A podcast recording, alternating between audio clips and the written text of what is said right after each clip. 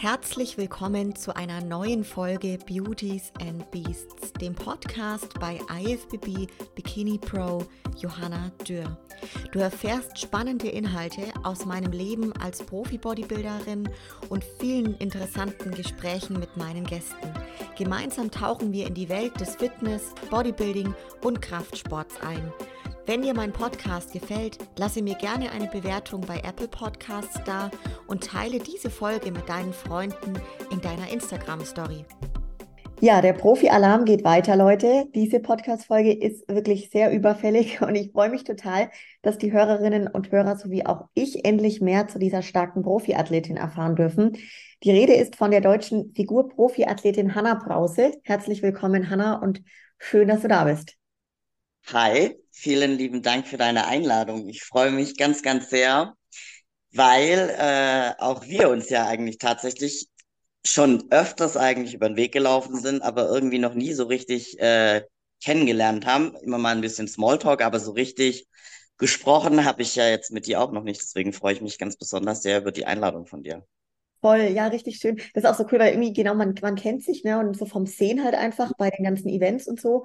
Und ich bin auch richtig, richtig voller Vorfreude, jetzt auch mal mehr von dir zu erfahren. Zumal ich auch glaube, es gibt zu dir selber und deinem Weg auch gar nicht so viele Podcast-Folgen bisher, oder? Dreimal, glaube ich. war zweimal bei der Madeleine im Podcast und einmal bei, äh, beim Torben bei Bildungselite aber der wurde aus diversen Gründen dann wieder rausgenommen. Deswegen bin ich quasi, ja, ist es jetzt mein dritter Podcast, wo ich. Ja, voll gut. Vor allem das bei der Madeleine ist ja auch, glaube ich, schon ein bisschen her. Deswegen richtig, ja. richtig cool, dass wir jetzt heute mal zusammen sind. Wie, wie geht's dir heute? Wir haben Freitagnachmittag. Du bist direkt von der Arbeit hier reingesprungen in den Podcast. Mir geht's gut, so sonst. Alles äh, bestens. Also Saison läuft, Vorbereitung läuft, Prep läuft. Es ist eigentlich alles ganz gut. Ist auch richtig cool, dass ich dich genau inmitten der Saison jetzt auch interviewen darf. Ich würde tatsächlich zu Beginn aber jetzt erstmal so chronologisch anfangen, Hanna, dass wir mal komplett erfahren, wo bei dir überhaupt die ganze Reise begonnen hat. Ähm, stell dich erstmal den Hörerinnen und Hörern einfach vor, wer bist du, was machst du und wie alt bist du? Genau. Also, mein Name ist Hanna Brause. Ich bin jetzt mittlerweile 33 Jahre alt.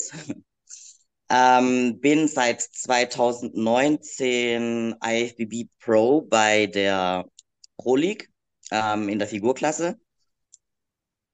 Hab mit Sport schon sehr, sehr, sehr, sehr früh angefangen mit Kunstradfahren, Turnen, Tanzen, Schwimmen und war dann äh, ja, im Kunstradfahren relativ erfolgreich, sehr, sehr lange eigentlich, auch im Deutschlandkader und so und habe dann ins Bodybuilding gewechselt, eigentlich durch einen Autounfall.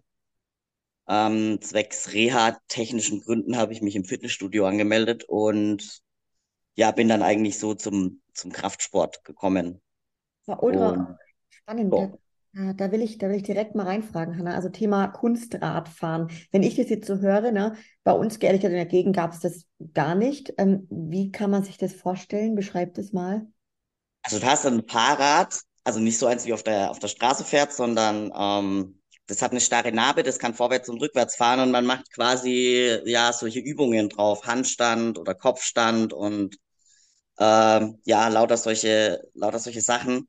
Und daher bin ich das eigentlich auch gewohnt, ähm, sportlich. Also war ich schon immer sehr aktiv. Ich habe Kunstrad, äh, Kunstradfahren mit sechs Jahren begonnen und habe das dann tatsächlich gemacht bis zu meinem 14. Lebensjahr oder 13. Lebensjahr war ich dann im Kunstradfahren eigentlich aktiv. Ja. ja. Voll, voll erfolgreich, krass. Das heißt, da hattet ihr sicherlich auch extrem viele Trainings und so unter der Woche, oder? Da war es schon in jungen Jahren ziemlich gegrillt. Ja, also ich war auch da viermal in der Woche Training und am Wochenende war dann oft so Trainingslager in Oberhaching in der Sportschule oder Offenbach. Also ich war eigentlich schon immer sehr, sehr sportlich und dadurch halt auch durch die Wettkämpfe, die dann auch dort waren, relativ viel unterwegs. Mhm. Dann hast du gesagt, bist du ins Studio gekommen, eigentlich durch einen Autounfall. Ähm, wie sah damals, ich sage jetzt mal, dieses rehabilitative Training im Studio aus?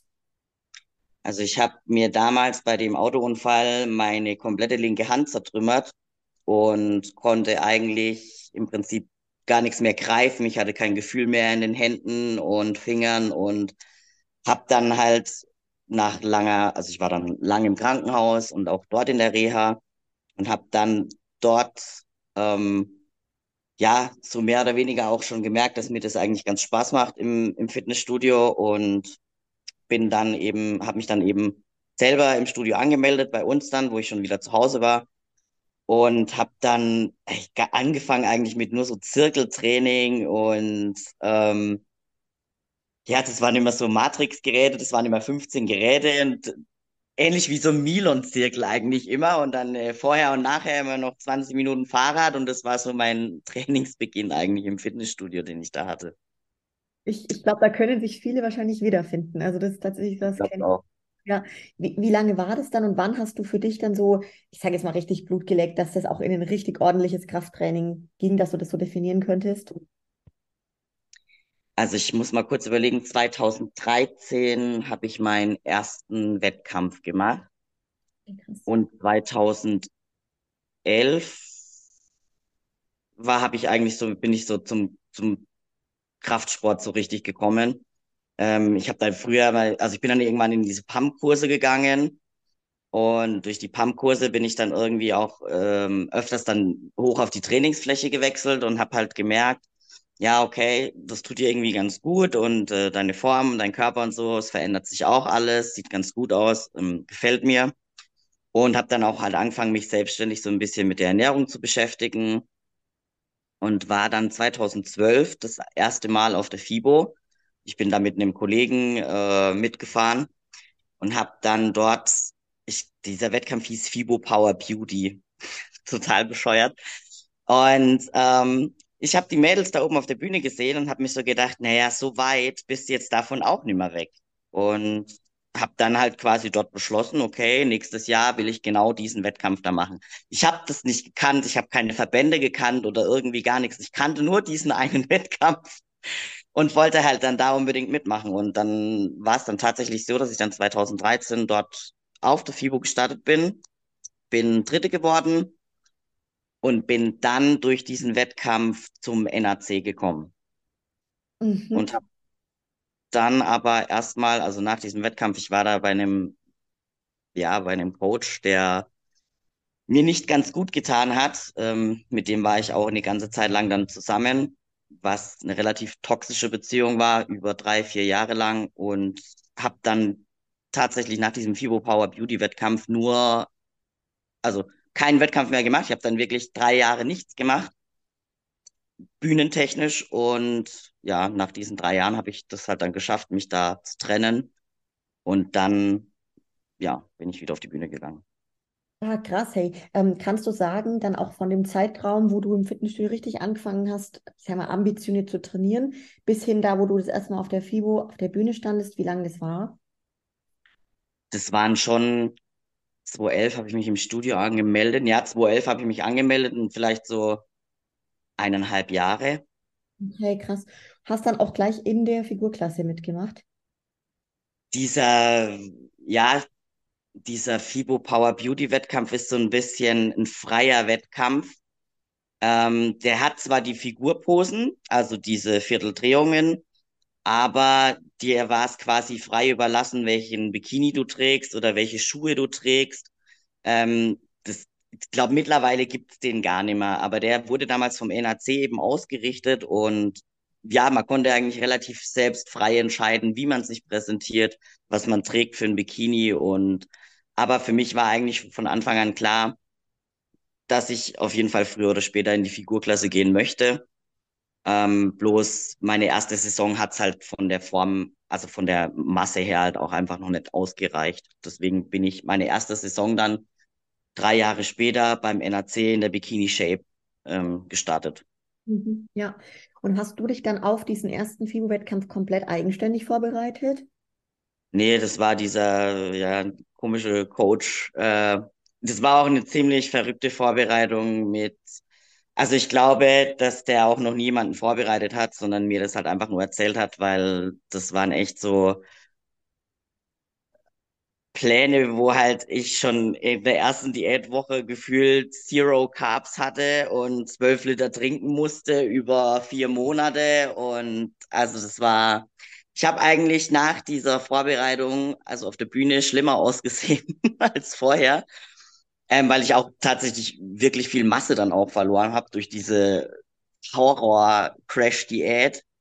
Und ja, also das war ein bisschen ein Griff ins Klo, diese Vorbereitung.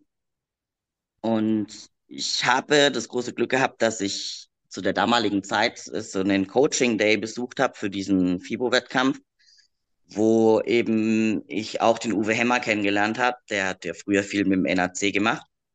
Und der hat dann das ein Seminar gehalten und hat mich dann halt auch angequatscht und hat gesagt, hey, ähm, ich habe da Interesse äh, dran, dich vorzubereiten. Du siehst, äh, du hast Potenzial, du siehst ganz gut aus und es ist auch Substanz vorhanden.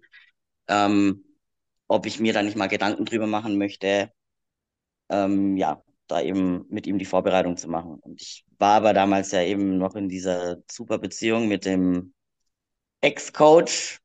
Und ähm, ja, als der Uwe das dann so mehr oder weniger mitbekommen hat, dass wir, also wir waren, ich war trotz allem immer mit Uwe in Kontakt, als er so mitbekommen hat, dass wir uns dann getrennt haben, ähm, ich muss auch zugeben, der Uwe hat mir auch über diese drei Jahre, wo ich nichts gemacht habe, sehr, sehr viel geholfen, ernährungstechnisch. Er hat mir beigebracht, wie ich meine eigenen Ernährungspläne schreiben kann.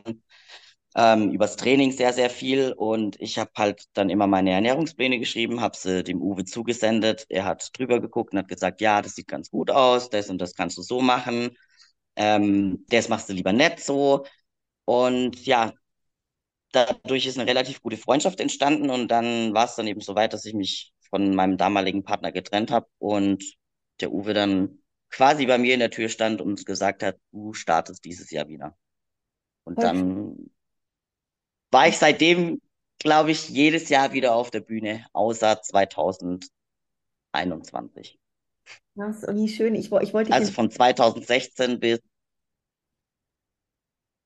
mhm. bis jetzt war ich, habe ich wirklich nur ein Jahr dann äh, offen gehabt und war wirklich dann jedes Jahr auf der Bühne. Krass, hey, voll die Wettkämpferin auch. Ich wollte dich nämlich das genau fragen, was dich diese drei Jahre so, ich sage jetzt mal, hat dranbleiben lassen, ne? dass du halt nicht komplett weg warst dann nach so einer heftigen, schlimmen Vorbereitung, sage ich jetzt mal, dass du wirklich gesagt hast, ja klar, ich, ey, ich will wieder auf die Bühne rauf. Diese drei Jahre, ähm, das hatte ja auch noch einen anderen Grund, warum ich eigentlich nicht auf der Bühne war, ist, dass in meine Mutter sehr, sehr, sehr schwer krank war zu der Zeit. Also jetzt geht's ihr Gott sei Dank ähm, wieder gut. Aber die war zu der Zeit, also über diese, das war, ging eigentlich über fünf Jahre lang ähm, sehr, sehr, sehr schwer krank. Die hat äh, ganz schlimme Psychosen und mit Schizophrenie und lauter solche Sachen. Und ich habe zu diesen, zu dieser Zeit meine Mutter gepflegt ähm, jeden Tag von, von äh, früh bis spät eigentlich. Also ich war vor der Arbeit dann immer zu Hause und habe äh, nach ihr gesehen oder abends nach der Arbeit zu Hause oder halt in der Klinik, je nachdem. Wenn sie in der Klinik war, war ich in der Klinik und dann hatte ich ja noch diese tolle Beziehung und der das Bodybuilding war eigentlich das Einzigste, was mir zur Kontrolle gegeben hat, so ein bisschen. Also das war das Einzigste, was ich kontrollieren konnte. Ich konnte diese Beziehung konnte ich nicht kontrollieren. Ich bin da nicht rausgekommen, weil ich vom Kopf her einfach irgendwie das nicht geschafft habe, psychisch da rauszukommen. Und was mit meiner Mutter ist, das ist, war auch alles so unklar, weil sie ja eigentlich über fünf Jahre lang komplett in einer anderen Welt gelebt hat und man hat sich halt um sie gekümmert und ähm, ja, wie gesagt, der Kraftsport, also das, das Training im Studio und die Ernährung, das war so das Einzigste in meinem Leben, wo ich wirklich für mich unter Kontrolle hatte, was nicht irgendwie ähm, in irgendwelchem Chaos endet oder sonst irgendwas. Und deswegen habe ich diese Zeit auch echt ähm, ja gebraucht. Und es ist auch nicht so, dass diese drei Jahre jetzt völlig verschenkt waren oder so, weil, wie gesagt, mein Training und meine Ernährung habe ich trotz allem konsequent äh, durchziehen können in dieser ganzen Zeit. Auch es waren Abende dabei, wo ich, keine Ahnung, um 23 Uhr erst ins Training bin, weil ich mich so viel ähm, um meine Mutter gekümmert habe. Dann gab es zeitweise Nächte, wo ich wochenlang zwei, drei Stunden geschlafen habe, Maximum, um das mit der Arbeit und so alles hinzukriegen. Aber es war tatsächlich das Einzigste, was mir eine Sicherheit gegeben hat, in der ganzen Situation, dass ich ja irgendwie die Kontrolle habe. Deswegen bin ich da dran geblieben. Ja, krass. Also echt großen Respekt, ey, wie du da durch die Zeit gekommen bist. Ich kann mir das vorstellen, wie so ein richtiges Ventil dann, oder halt, ich sage jetzt mal, eine Ja. Spiele im Leben dann einfach, ne? Und, und ja, wie, wie war das damals und generell so das Thema Umfeld? Ich meine, du hattest, ich sage jetzt mal, sehr eine schwere Situation, ähm, nahe Leute bei dir zwar, aber die konnten dann auch nicht wirklich irgendwie für dich da sein, vermutlich. Ähm, wie war das aus dem Umfeld? Hast du da irgendwie auch Support erhalten? Oder gab es dann wirklich zu dem extremen Lebensstil, den du dann für dich geführt hast, eher negative Reaktionen? Wie war das? Also ich habe eigentlich kaum, man kennt ja Leute und so, die ins Fitnessstudio gehen, das ist klar, aber ich habe zu der Zeit eigentlich viel alleine, also ich bin eigentlich immer noch viel alleine, weil ich fühle mich irgendwie alleine einfach sicherer. Ich glaube, das kommt aber auch von der Zeit. Und äh, ich muss sagen, die einzigste Person, die wirklich damals für mich da sein konnte oder da war, wo ich mich wirklich zu 100 Prozent auch verlassen konnte, das war, ist oder war und ist immer noch der Uwe. Das ist wirklich der Mensch in meinem Leben, auf den ich, ja, keine Ahnung, mich immer verlassen kann. Der war zu der Zeit immer da. Und das war eigentlich so das einzigste Umfeld, was ich dann wirklich so hatte, war eigentlich er. Und meine Schwester war schon ausgezogen zu der Zeit und mein Vater war halt auch beschäftigt mit meiner Mutter. Dadurch, dass die so krank war, haben wir uns ja auch immer mit der Arbeit abgewechselt. Also wir haben quasi unsere Arbeitszeiten versetzt wahrgenommen, dass da dann auch immer jemand zu Hause ist und gucken kann. Und auch mein Vater musste ja irgendwie damit zurechtkommen und meine Schwester musste irgendwie für ihre Art und Weise damit zurechtkommen, weil sie konnte ja auch nicht da sein. Also ich habe, ich war viel alleine, aber ich musste auch einfach viel alleine sein, weil jeder so beschäftigt war mit dieser Krankheit, dass ähm, ja man irgendwie gar keine richtige Zeit hatte, Rücksicht auf andere zu nehmen oder ähm, ja, man musste irgendwie gucken, wie komme ich jetzt selber mit der Situation so richtig klar und wie verarbeite ich das Ganze. Ja, ja. Deswegen, ja, also ich bin tatsächlich, ich glaube, dass das von der Zeit auch kommt, dass ich einfach mich alleine äh, sicherer fühle und mehr, ich habe halt das Gefühl, ich kann alleine irgendwie mehr kontrollieren oder so. Ja, ja. Krass, hey, was, was ist für dich vielleicht so das Prägendste und was dich am allermeisten stark gemacht hat aus dieser Zeit, wo du für dich so mitgenommen hast? Stark gemacht, ähm, boah, ich kann das gar nicht genau sagen. Also das Prägendste war eigentlich tatsächlich, ähm, dass es wirklich einmal so schlimm war, dass meine Mutter, dass meine Mutter fast, also wirklich fast gestorben wäre. Und ich, ich musste das, also ich habe das mit angesehen, ich habe das mit ansehen müssen, wie, wie sie leidet und ich stand einfach da und man konnte nichts unternehmen. Die hat äh, quasi ein Ödem im Kopf gehabt und das ist, hat auf einen Nerv gedrückt, der lauter epileptische Anfälle ausgelöst hat. Mhm. Und dadurch hat die total viel Flüssigkeit verloren und die mussten über einen halben Tag nur also epileptische Anfälle am Stück gehabt haben. Und wir haben die dann abends gefunden. Und ich habe wirklich gedacht, dass das so der Tag ist, an dem, ähm, an dem, weiß nicht, an dem meine Mutter stirbt. Und wir waren dann ganz, ganz lange im Krankenhaus und ganz viele Nächte. Und sie, sie lag dann im Koma, eineinhalb Wochen. Und nach den eineinhalb Wochen ist sie Gott sei Dank aufgewacht und hat auch Gott sei Dank keine bleibenden Schäden. Also von dieser ganzen Sache sind keine bleibenden Schäden zurückgeblieben. Aber das war so irgendwie so der Moment, wo ich gedacht habe, wenn, keine Ahnung, wenn das jetzt eintritt, dann ist, glaube ich, das Schlimmste in meinem Leben ähm, passiert, was ich mir vorstellen könnte. Also es ist wirklich das Schlimmste in meinem Leben ist, wenn ich meine Eltern verlieren würde oder halt irgendjemand nahestehenden aus der Familie. Und das ist ein Moment, sage ich mal so, der mich besonders geprägt hat und wahrscheinlich auch in dem Sinne auch stark gemacht hat, ja. Ja, krass, hey, boah. Und jetzt geht es ihr heute, Stand heute wieder gut soweit? Ja, ähm, wir haben Gott sei Dank dann nach langen, langen fünf Jahren, also die hatte das zur Vorgeschichte, die hatte das schon, wo ich im Kindergarten war und so, zu der Zeit hatte die auch immer solche Phasen, also das kam halt immer schubweise und das ging halt eben wirklich über fünf Jahre und wir haben dann nach fünf Jahren, Gott sei Dank, einen Platz in der Klinik bekommen, in der sie damals zu meiner äh, Jugend auch schon war und auch zu meiner Kindheit. Und die haben dann wirklich geschafft, sie medikamentös so einzustellen, dass sie von heute auf morgen ein komplett anderer Mensch war und von heute auf morgen einfach wieder die Person war, die ich kennengelernt habe, also die meine Mama war. Und das ist, ich finde es einfach irre, was so ein Medikament einfach ausmachen kann, wenn man den richtigen Schalter erwischt. Das ging wirklich von heute auf morgen und seitdem, ja, geht's ihr einfach mega, mega gut. Und ähm, sogar, die fliegen jetzt nächstes Wochenende mit mir nach Portugal. Das ist der erste Wettkampf von mir, den sich meine Eltern zusammen anschauen, ähm, international. Und äh, ich freue mich mega, dass die dabei sind, dass das alles so geklappt hat. Und ja, deswegen ist Portugal für mich auf jeden Fall wird ein besonderes Wochenende werden. Boah, krass, ey, wie schön ist das, Hannah? Also ich habe jetzt ungefähr ein paar Mal Gänsehaut bekommen, das schon am Anfang der Folge. Ähm, Wahnsinn, also einfach, was du da alles schon hinter dir hast, hey, krass. Ähm, lass uns mal, bevor wir auf die Saison kommen und auch Richtung Portugal blicken, ähm, auf deinen, ich sag jetzt mal auch so, deinen persönlichen Werdegang blicken. Du hast da jetzt schon einiges davon erzählt. Sportlich gesehen auch, ähm, meine, der Lebensstil von uns nimmt viel Zeit in Anspruch. Der war dann für dich schon eben viele Jahre einfach ein großer Bestandteil. Gib uns gern mal so einen Einblick, wie das dann bei dir auch arbeitstechnisch aussah ähm, und genau, wie es die letzten Jahre weiterging. Also arbeitstechnisch, mein Tagesablauf ist grundsätzlich ähm, immer der gleiche.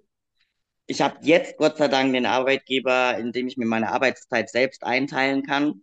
Ich kann quasi auch rein theoretisch, wenn ich möchte oder wenn ich müsste, während meiner Arbeitszeit kochen und machen und tun und äh, alles vorbereiten, Meal Prep. Ähm, von daher habe ich jetzt, was seitdem ich äh, Profi bin, schon sehr viele Freiheiten. Dennoch ist es sehr getaktet eigentlich, dass ich um ja halb sechs rum aufstehe, dann mache ich meistens Formcheck-Videos für den Uwe, dann mache ich mein Cardio oder mache nüchternes Posing, dann fahre ich zur Arbeit, arbeite acht bis neun Stunden, manchmal auch zehn, je nachdem, wie die Auftragslage ist. Und ähm, ja, fahre dann nach Hause, habe dann ungefähr 40 Minuten Zeit, meine Meals für den nächsten Tag zu preppen und gehe dann ins Training. Um die zweieinhalb Stunden bin ich dann im Studio. Esse dann auch meistens im Studio meine letzte Mahlzeit und gehe dann ja direkt schlafen. Das ist so, damit ich so in der Nacht ungefähr auf sechs bis sieben Stunden Schlaf komme. Mein schön wäre natürlich acht, aber das lässt meinen Tagesablauf einfach nicht zu. Und so hat sich das eigentlich äh, die letzten Jahre dann wirklich eingependelt, ähm, dieser, dieser Tagesablauf. Krass, ja. Also man merkt, der Ritual fängt früh an und es geht lang, auf jeden Fall. Ja. Also ich bin dann im Bett meistens so um drei, wenn es 23 Uhr ist, dann bin ich echt gut in der Zeit. Oh, krass. Ähm, ja, aber irgendwie sind es so diese Zeiten, die sich bei mir eben eingependelt haben über die verschiedenen ähm, ja, Arbeitgeber, die ich ja dann auch in der Zwischenzeit hatte. Ich arbeite ja nicht im sportlichen Bereich, sondern ich bin ja im handwerklichen Bereich tätig. Ähm, ich habe früher Prototypenbau für Fahrzeugteile gelernt. Mittlerweile bin ich Produktionsleitung in einer Firma und habe ähm, zwölf Leute unter mir. Und ja, das, die Situation, also es erleichtert mich trotz allem auch von der körperlichen Arbeit so ein bisschen, dass ich eben zwölf Leute habe, wo ich sagen kann, hier, mach das, mach das, mach das, wo ich das ein bisschen einteilen kann. Aber körperliche Arbeit ist halt dennoch dann immer mit dabei. Aber es hat auch seine Vorteile, man kann in der Diät einfach mehr essen, weil man tagsüber mehr Kalorien verbrennt, als wenn man jetzt im Büro sitzt oder so. Ja, ja. Ja, und so hat sich das eben eingependelt und dann Training ist auch immer besser geworden, dadurch, dass die Zusammenarbeit mit dem Uwe halt auch wirklich schon in der ersten Saison beim NAC hatte ich dann wirklich schon, äh, sag ich mal, Bestform. Und dann hieß es dann auch schon, ja gut, jetzt ist es halt einfach zu viel für die Bikini Shape. Ich soll doch überlegen, zum DBF, also in die Figurklasse zu wechseln. Beim NAC war damals die Figurklasse oder ist immer noch ähnlich wie jetzt die Physikklasse beim DBFV. Dafür war es dann wieder zu wenig Muskulatur und dann haben wir eben den Verband gewechselt. Dann war ich eine Saison beim DBFV. Dann bin ich, war ich ein ganzes Jahr in Luxemburg, bin in Luxemburg gestartet, über Luxemburg, habe da meine erste internationale Saison gemacht, habe dann bei der IFBB Elite, ich glaube in vier oder fünf Wettkämpfen die Pro-Card gewonnen und habe sie aber nicht angenommen. Ich habe das Jahr dann zu Ende gemacht, habe das abgeschlossen mit der WM, war dann im World Ranking auch auf dem dritten Platz in der Body Fitness und bin dann das Jahr danach, das war dann 2019, bin ich noch einmal die Arnold Classics gestartet und nach der Arnold Classics bin ich dann meinen ersten Pro Qualifier äh, gestartet in England, bei dem ich dann auch direkt den Gesamtsieg gewonnen habe und Profi geworden bin. Klasse, ja, geil. Also das ging dann ziemlich, ziemlich straight rauf. Ja. Ich, ich will noch mal kurz, Hanna, zu dem Thema mit dem Arbeitsdasein auch oder berufliche Situation. Kannst du dir mit dem Sport immerhin jetzt so einen Teil des Profidaseins finanzieren oder? Ja.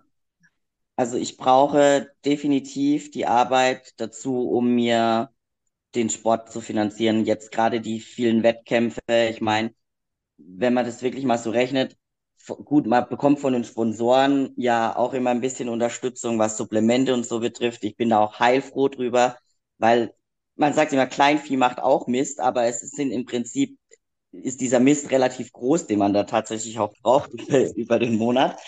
Deswegen bin ich da auch heilfroh, aber diese ganzen Wettkämpfe, Flüge, Hotel, Tanning, ähm, das zahle ich alles von meinem aktuellen Job. Und natürlich auch halt Nebengewerbe habe ich halt immer noch so ein, zwei Mädels, die ich halt nebenbei coache oder auch so Lifestyle-Kunden, sage ich jetzt mal so.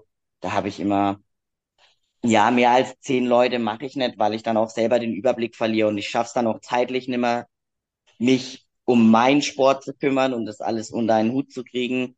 Und da kommt halt auch immer noch ein bisschen Geld rein. Aber aktuell finanziere ich meine Wettkämpfe von meinem aktuellen Hauptjob, ja. Nee, eine ganz gute Frage. Reinfragen, wenn wir beim Thema so Arbeiten sind, dass du ja auch selber eben im Coaching aktiv bist. Hm, wann hast du damit angefangen und wie sieht jetzt so ein Coaching bei dir aus? Ich habe damit angefangen, hm, also ich habe ja sehr viel vom Uwe damals gelernt, dadurch, dass er mir gezeigt hat, wie ich meine eigenen Pläne schreibe und so, habe ich das größte Wissen eigentlich mir vom Uwe angeeignet und habe dann noch irgendeine Ausbildung bei der IST damals gemacht und ich glaube, so um den Zeitraum habe ich dann auch ja wie so ein kleines Nebengewerbe eben angemeldet und es ist eigentlich recht klassisch gehalten. Ähm, ich mache halt ähm, ich schicke einen Fragebogen raus, also an jemanden, der Interesse hat, ähm, Wettkampf oder eben Lifestyle-Coaching, schicke einen Fragebogen raus, ähm, wo die mir halt gewisse Fragen beantworten, wie viele Stunden schläfst du, was isst du gerne, ähm, um halt einfach so ein bisschen rauszufinden, wie funktioniert mein Gegenüber, was möchte er, was ist das Ziel, möchte abnehmen, Muskeln aufbauen. Und dann mache ich meistens ein Telefonat aus von so einer halben Stunde ungefähr, wo ich mit denen dann halt telefoniere und schreibe dann halt Ernährungspläne und Trainingspläne auf den Alltag meines Kunden abgestimmt. Also keine Ahnung, ich habe ja Leute, die haben jetzt zum Beispiel keine sechsmal am Tag Zeit zu essen. Da muss man halt das Ganze dann auf vier Mahlzeiten aufteilen. Aber es ist relativ persönlich gehalten. Also ich habe keine App oder so, sondern ich habe tatsächlich so ein Ernährungsprogramm, wo ich mich wirklich, also ich gucke wirklich, dass ich mich um jeden einzelnen ähm, kümmern kann und jedem Einzelnen die Bedürfnisse einfach erfüllen kann. Es ist jetzt kein Massencoaching. Deswegen kommt auch nicht wirklich viel Geld rein, aber es unterstützt schon auch. Ja, ja. Was war denn oder bisher so der größte Erfolg m, bei dir als Coach? So mit Als Coach? Ich habe tatsächlich von komischerweise ich weiß gar nicht, warum das so ist, aber von sehr, sehr vielen Wettkampfmädels, die ich hatte, oder von Mädels, das sind alles meistens so Newcomer gewesen. Ähm, irgendwie haben die alle immer das Coaching abgebrochen, weil dann irgendwas dazwischen kam oder keine Ahnung, dann Beziehung, Partner, Schule, Corona und ich habe äh, dann letztes Jahr eine Master, nee, vorletztes Jahr eine Masters-Figurathletin äh, bekommen die ist aus der, aus der Gegend vom Chiemsee. Und die ist eigentlich so meine treueste und äh, ja, längste Kundin bei mir. Und die ist dieses Jahr, also die Voraussetzungen, mit der sie gestartet ist, waren wirklich nicht, nicht die allerbesten. Bin da aber wirklich sehr, sehr stolz auf sie, dass sie dieses Jahr glaube ich, in, wo waren wir letztes Woche? Spanien. Spanien, ich, ich war jetzt voll. Äh, in Spanien vor zwei Wochen beim, bei der Olympia Amateur hat sie den zweiten Platz gemacht in der Masters und den vierten in der offenen. Und da bin ich wirklich sehr, sehr, sehr stolz, weil die, die, die Zusammenarbeit funktioniert halt auch einfach, weißt die macht einfach das, was man ihr sagt und ähm, ja, lässt sich von niemand anders, weil die meisten sind ja immer so, keine Ahnung, die lassen sich halt, bin ich der Meinung, von viel zu sehr von außen ablenken, von anderen reinreden und so. Und sie ist halt wirklich so straight away, ich sag ihr das und sie macht es und es ist wirklich ein super gutes Ergebnis rausgekommen. Also sie war auch ähm, im Jahr davor schon sehr erfolgreich. Auf, da haben wir noch DBV gemacht und jetzt sind wir eben dieses Jahr dann zur NPC gewechselt mit ihr. Und das war eigentlich so für mich der schönste Erfolg und der größte Erfolg, den ich, den ich hatte. Richtig. Als Coach. Ja, voll geil. Und das, was du sagst, finde ich auch so ein richtiges Erfolgsrezept. Also wenn die Klientinnen halt einfach das umsetzen und sich nicht ablenken lassen, ne? nicht so, ja. so voll. Was muss man denn mitbringen, um von dir zu gecoacht zu werden? Wenn jetzt jemand zuhört und sagt, boah, da habe ich Bock drauf, boah, was man mitbringt, Bock. Man muss Bock dazu haben, das ist klar. Man muss äh, natürlich auch ein gewisses Ziel haben, weil ich tue mir sehr, sehr schwer, Leute zu coachen, die kein Ziel haben. Und ich habe sehr viele Lifestyle-Anfragen, die irgendwie kein Ziel haben, wo ich einfach, ich weiß nicht, mit was ich arbeiten soll dann. Das fällt mir dann so schwer. Die schicken dann zwar regelmäßig Formchecks und es läuft auch alles und die machen halt auch, aber irgendwie tut sich bei denen halt dann auch immer weniger, sag ich mal so, als bei Leuten, die wirklich ein Ziel haben und die, die richtig Bock darauf haben, dieses Ziel auch zu erreichen. Also du solltest auf jeden Fall mitbringen ein Ziel, egal welches, ob abnehmen, zunehmen, ob Wettkampf oder äh, weiß ich nicht. Ein Ziel solltest du haben und äh, ja, Bock dazu das ja. Ganze durchzuziehen. Also ich, ich arbeite unglaublich gern mit Leuten zusammen, die wirklich durchziehen, auch im Training und so. Ähm, durchziehen als jemand, der halt, ah ja, dann habe ich halt hier mal, die Woche war jetzt nicht so gut, weil da war das und das und hier und da. Das sind so Sachen, da kann ich, ich mache das auch, ja, aber es fällt mir sehr, sehr schwer, auch für mich als Coach dann auch Erfolgser also Erfolgserlebnisse zu sehen. Und deswegen, die Leute, die ein Ziel haben, ich bin da. Sehr, sehr schön. Cool. Lass uns auch mal gern zu deinem Coach, also dem Uwe, kommen. Wir haben jetzt auch schon viel dazu erfahren, dass ja echt, eigentlich kann man ja fast wahrscheinlich sagen, mehr wie ein Coach ist auch so oder ihr als Team. Ähm, ja, wie, wie, ich sag mal, wie sieht eure Zusammenarbeit aus? Beschreibt es mal. Wie sieht unsere Zusammenarbeit aus? Also wir sind täglich in Kontakt, auf jeden Fall. Ähm,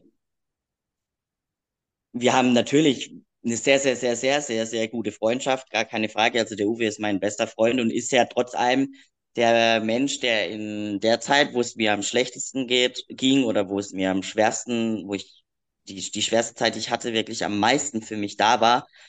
Deswegen hat man ja da schon so eine Verbindung, sage ich mal so, die eben was Besonderes ist. Aber ähm, im Prinzip ist der Uwe wie sieht unsere Zusammenarbeit? Mittlerweile sieht unsere Zusammenarbeit so aus, dass ich, wenn er mich, also wenn wir Wettkampfvorbereitung machen, dann sage ich, du sagst nichts, ich sage, ich sag dir, was wir als nächstes machen und dann sage ich, wir machen das und das. Und grundsätzlich macht der Uwe dann zu 99 Prozent genau das Gegenteil von dem, was ich sag. Aber er hat immer recht. Und er hat mich noch nie irgendwie ähm, jetzt in einer schlechten Form auf, auf die Bühne gestellt. Klar waren mal Wettkämpfe dabei, die jetzt erfolgreicher waren, dann waren Wettkämpfe dabei, die halt nicht so erfolgreich waren, weil man dann halt im Nachgang trotzdem resigniert hat, okay, es fehlt halt hier noch trotz allem Masse, wenn man sich dann mal Vergleichsbilder anguckt oder ja, die Beine müssen besser werden, das muss besser werden. Aber der Uwe ist sehr, sehr ehrlich und ähm, wirkt auch auf mich. Also wenn ich zum Beispiel jetzt auch Wettkämpfe habe, er begleitet mich zu sehr, sehr vielen Wettkämpfen auch. was ich auch sehr, sehr schön finde und wichtig finde.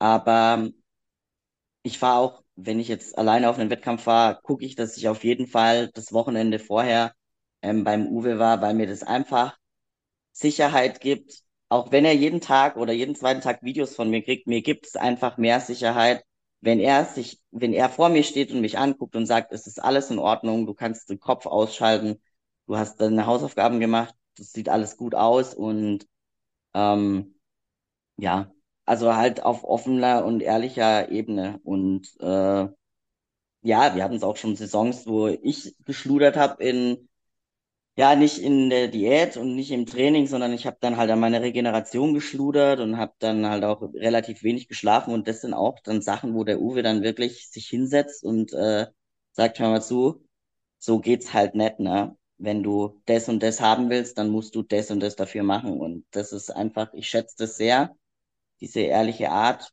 und deswegen funktioniert auch das Coaching, glaube ich, so gut. Weißt du, er ist niemand, der einem Honig ums Maul schmiert irgendwie, sondern er sagt halt so, wie es ist.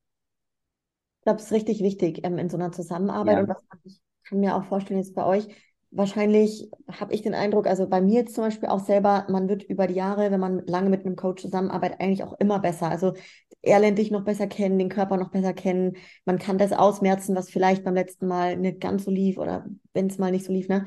Also ja. ich glaube, die Zusammenarbeiten werden immer nur besser, umso länger man die auch pflegt. Ja, sehe ich genauso. Ja. Und was auch wichtig ist, dass er sich direkt, sage ich mal, so nach der Saison hinsetzt. Also wir reden eigentlich schon während der Saison, wie geht's nach der Saison weiter, was machen wir nach der Saison, was sind meine Pläne für nächstes Jahr, wo möchte ich starten, was wollen wir verbessern, was können wir verbessern. Und das sind einfach so Sachen, das gehört für mich einfach zu einem guten Coaching mit dazu. Viele lassen ihre ja, also habe ich auch schon oft erlebt, dass halt ich Athleten aufgenommen habe, die eigentlich aus einer Wettkampfsaison rausgekommen sind und dann völlig da standen, wie so dieses Loch, immer das mal immer reinfällt, von dem jeder spricht, ist meiner Meinung nach nur der Fall, wenn man wirklich ähm, von seinem Coach im Stich gelassen wird nach der Vorbereitung, weil das ist eigentlich die wichtigste, also die wichtigste Zeit ist eigentlich ja trotz allem deine Offseason, weil in der Offseason ist ja die Zeit, in der die ganze Arbeit passiert. Und wenn ich in meiner Offseason schon rumschluder, dann kann ich ja nichts Vernünftiges auf die Bühne stellen, weil du willst dich ja weiterentwickeln. Und ich finde Coaches, die ihre die Athleten nach der Saison einfach so ziehen lassen, also vorausgesetzt der Athlet möchte das selber, dann geh, aber die ihre Athleten so ziehen lassen, das, das kann ich überhaupt nicht, weil das wirklich eine sehr, also für einen Anfänger ist es eine ganz, ganz, ganz schwierige Zeit, nach seiner ersten Wettkampfsaison alleingelassen zu werden. Ja, kann, kann ich genauso unterstreichen. Also tatsächlich, ja. Ähm, ich habe das selber auch schon erlebt. Ich war damals eben ohne Coach und mir ist es genau passiert, dass ich da richtig in so ein Loch gefallen bin. Ich wusste aber gar nicht Bescheid. Ey, damit ich genau deshalb bin ich auch im Endeffekt wieder auch zu einem Coach gegangen. Das war einfach das Beste. Ja, also richtig guter Punkt, dass du das so hervorgehoben hast. Ähm, vielleicht, wenn wir jetzt auf deine ersten Wettkampfjahre so blicken, Hanna, du hast schon ein bisschen davon erzählt, wie auch so die erste Prep für dich lief, dass sie echt heftig war und auch generell erstes Wettkampfjahr und so. Ähm, was war für dich so auch in dem ersten Jahr oder auch dann danach bei der Prep? Was sind so die Punkte gewesen, die dir am schwersten gefallen sind und was findest du fällt dir am leichtesten? Also mir fällt, ähm, ich fange mit dem leichtesten an. Am leichtesten fällt mir, wenn wir endlich die Diät anfangen, weil ich in der Offseason dann zeitweise auch echt immer an dem Punkt bin, wo ich sage, also jetzt aktuell ist es so, so der Punkt, sage ich mal so, Komfortzone, alles über 70 Kilo ist bei mir außerhalb meiner Komfortzone. Also da fühle ich mich dann nicht mehr wohl. Ich fühle mich nicht fett oder so, aber ja, man hat gewisse Einschränkungen. Man schläft einfach nicht mehr so gut. Ähm, man hat mehr Gelenkschmerzen. Man trägt ja trotz allem mehr Gewicht mit sich rum und ähm, also ich sage immer Hut ab an jeden Schwergewichtsbodybuilder. 70 Kilo ist ja wirklich gar nichts, aber bei mir sind so diese Komfortzone 70 Kilo, 72, 75 und dann muss ich, dann dränge ich schon den Uwe dazu zu sagen, okay, jetzt müssen wir aber echt langsam mit der Diät anfangen.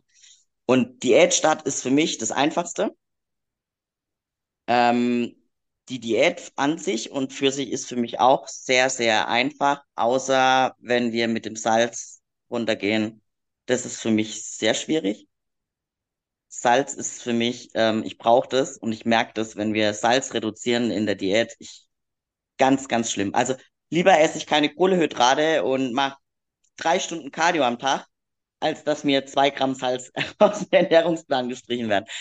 Weil dann werde ich wirklich, also ich merke dann auch, dass ich mich selber, es zehrt unheimlich an meiner Kraft und ähm, auch an meinen Nerven. Also mein Geduldsfaden wird kürzer und meine Arbeitskollegen zum Beispiel, die bekommen es auch ganz, ganz häufig zu spüren, wenn mir Salz aus der Diät reduziert wird, dann ähm, bin ich entweder still oder extrem schnell gereizt. Also das sind so Sachen.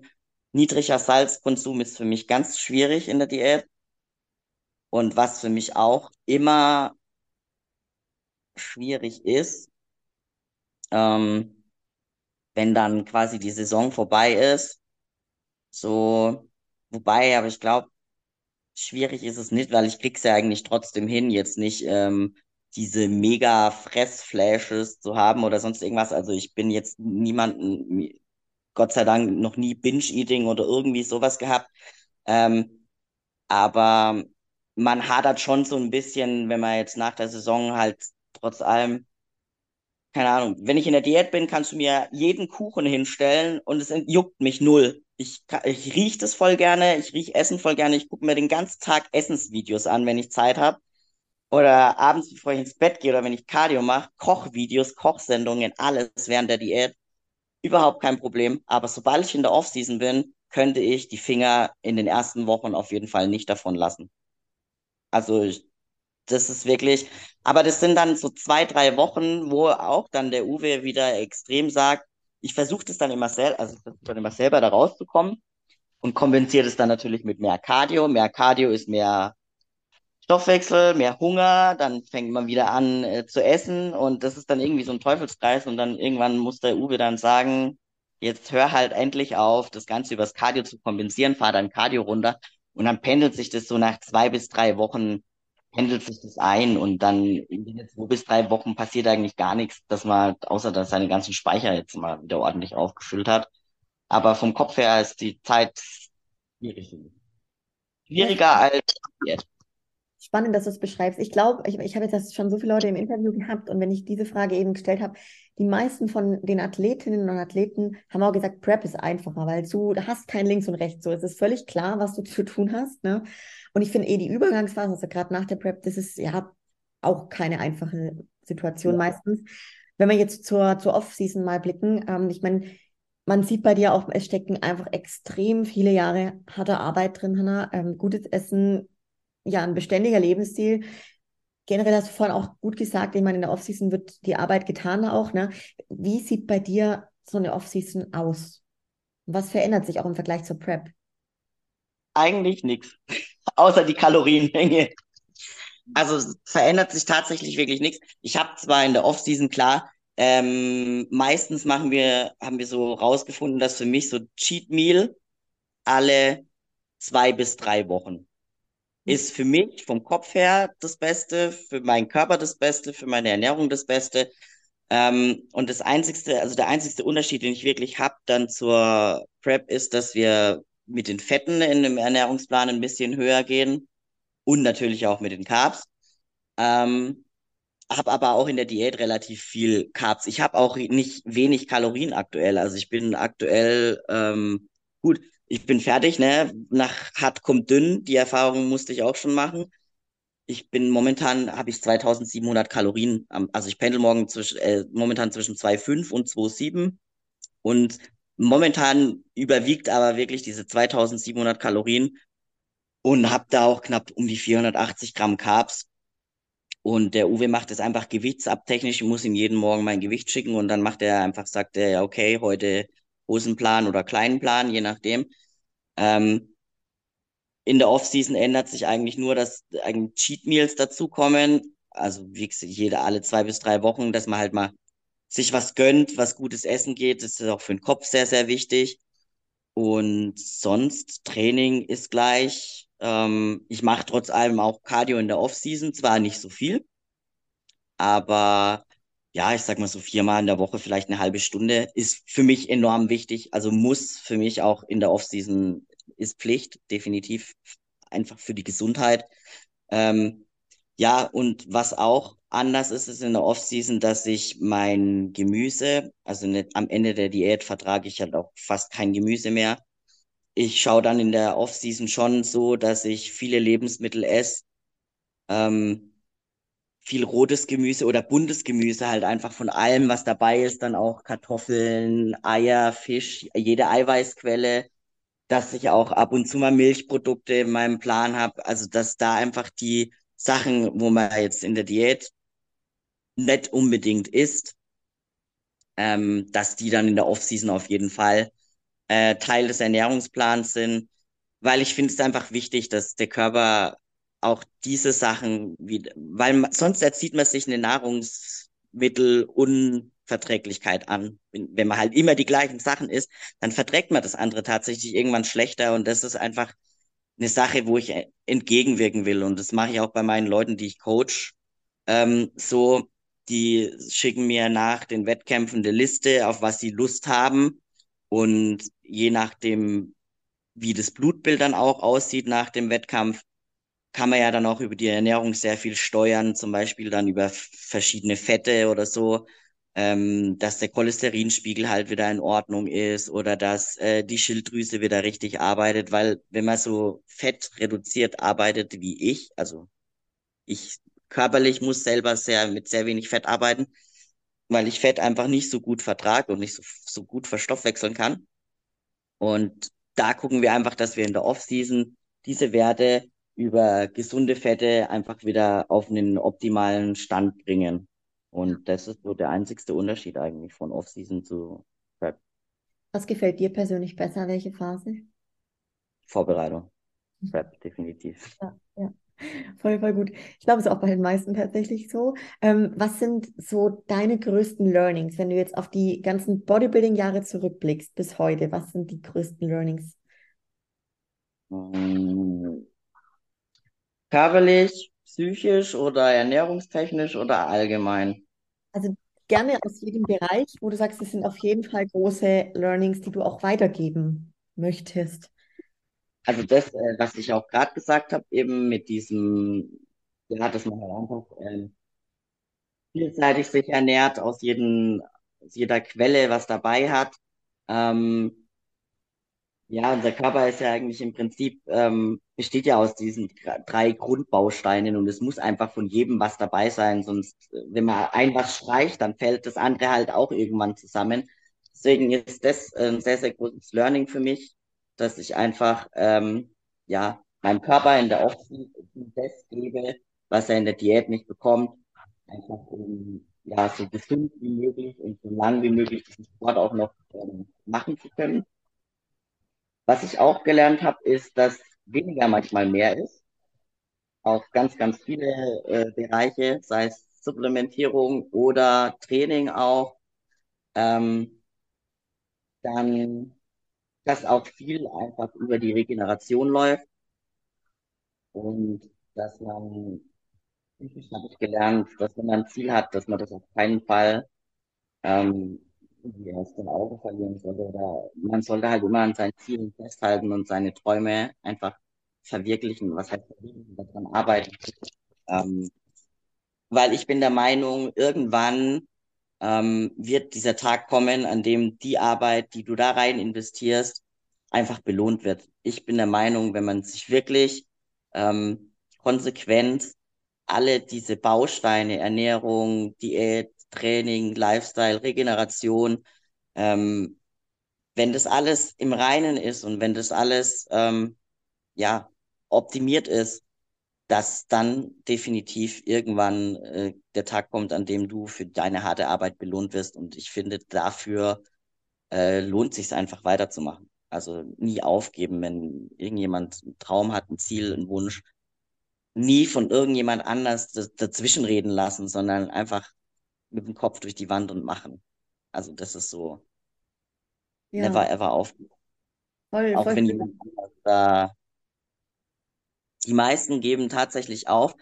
Ich merke das auch so oft im Coaching, die meisten geben nicht auf, weil sie es selbst nicht aushalten, sondern die meisten geben auf, weil sie sich von anderen Leuten dazwischen funken lassen. Beziehungsweise man ist ja immer, wenn man jetzt, wenn ich jetzt, ich habe jahrelang auch eine Kundin gehabt, die abnehmen wollte und die hat das immer, also am Anfang hat es total gut geklappt, bis sie dann wieder arbeiten gegangen ist und dann ging es auf der Arbeit los, die Kollegen, ja, was, wieso isst denn du jetzt da aus der Tupperbox und bla bla bla und hier und da. Und jedes Mal hat sie sich wieder von irgendwelchen Leuten in ihrem Umkreis, die ihr nicht gut tun, ablenken lassen. Und die hat das bis heute noch nicht geschafft, da aus dieser Situation rauszukommen. Und ich finde das ganz, ganz schlimm. Leute, wenn ihr ein Ziel habt, einen Traum habt, einen Wunsch habt, bleibt da dran, macht da weiter und lasst euch nicht von irgendwem außenrum dazwischenreden. Es ist euer Leben und es ist euer Traum, also macht das Beste daraus und macht es einfach. Deine Worte in ganz viele Ohren da draußen, Hanna. Das war richtig, richtig gut. Hey, oh Mann, ja, voll krass. Ähm, würdest du denn heute irgendwas anders machen, wenn du nochmal so am Anfang von deiner sportlichen Karriere wärst?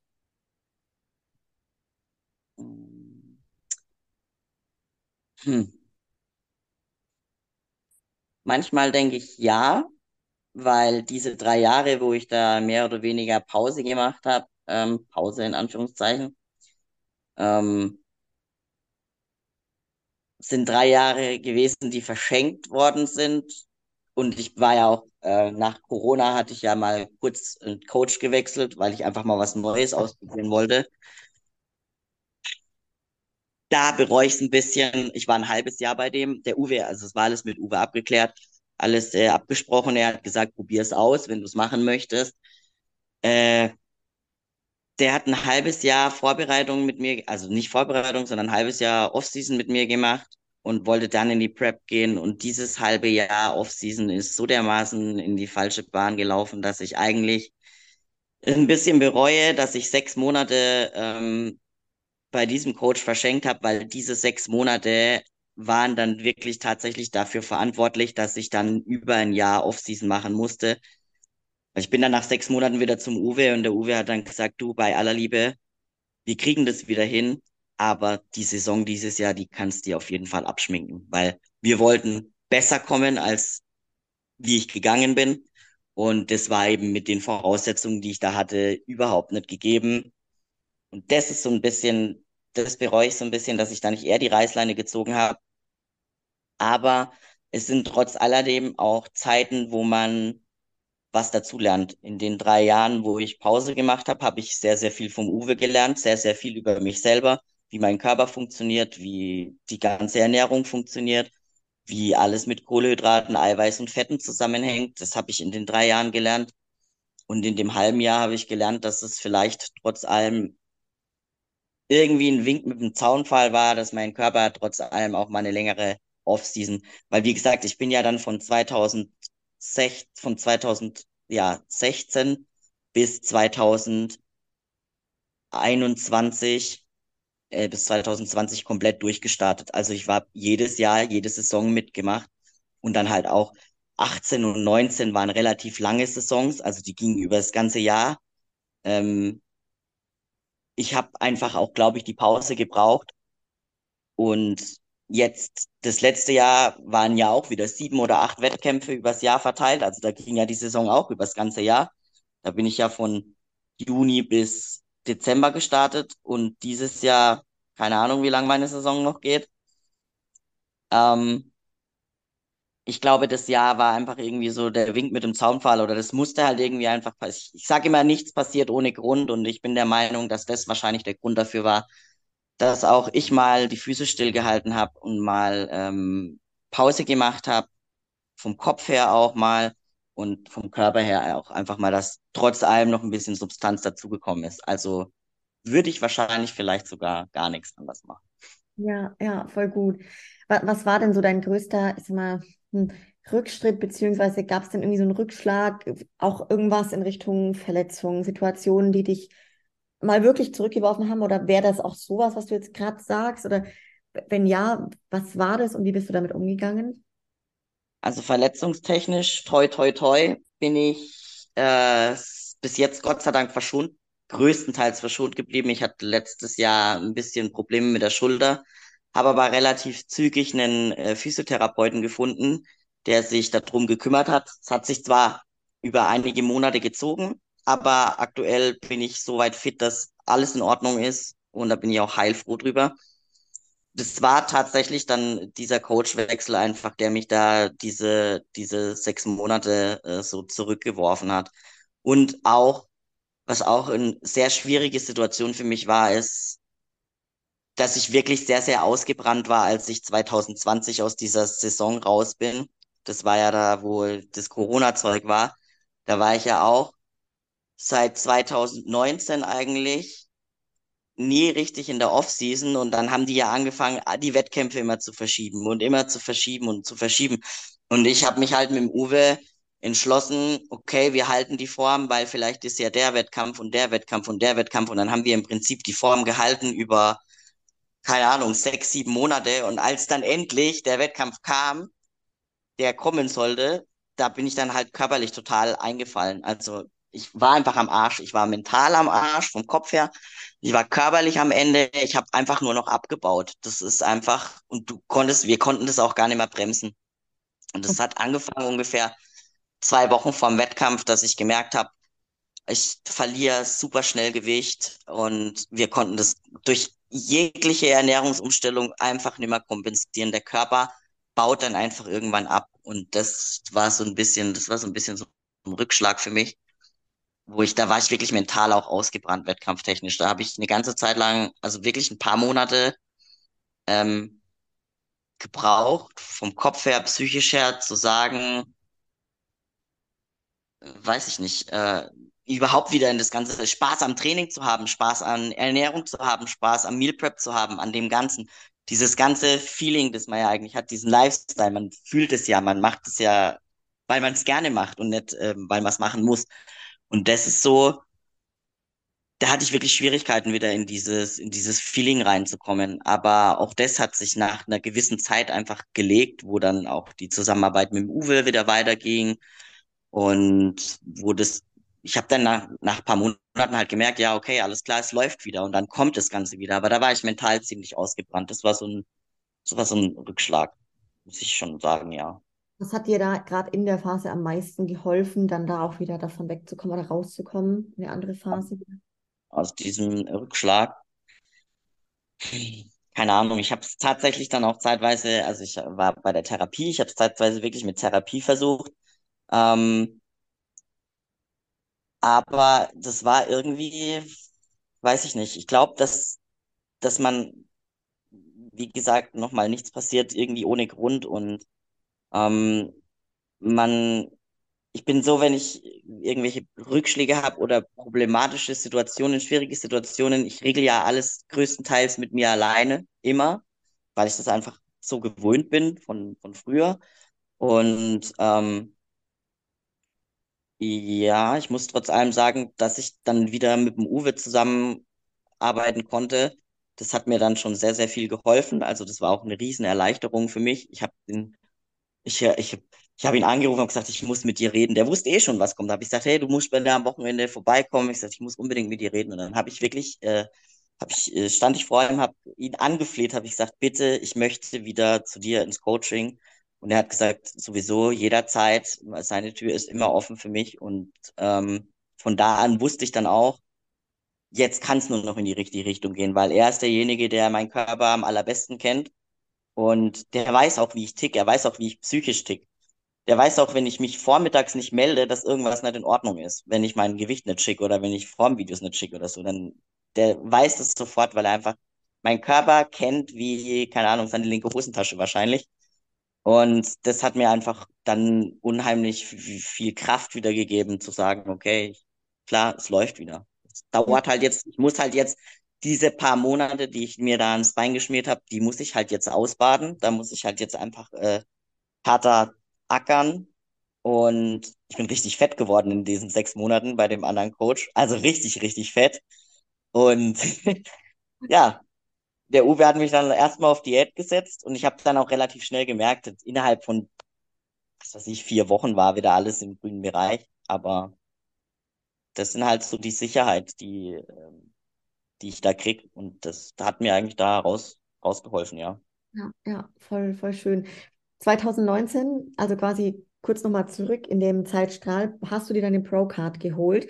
Ähm, du hast gesagt, in England war das, glaube ich, wo du dir diesen Traum erfüllen konntest. Oder ja, vielleicht auch die Frage an dich, war, war es ein richtiger Traum? Und nimm uns gern mal mit, weil ich weiß es selber, bei mir war es auch 2019, das ist zwar schon einige Jahre her, aber ich glaube, das werden wir nie vergessen, äh, so ein Wettkampf und was da so passiert ist. Wie, wie lief es bei dir ab?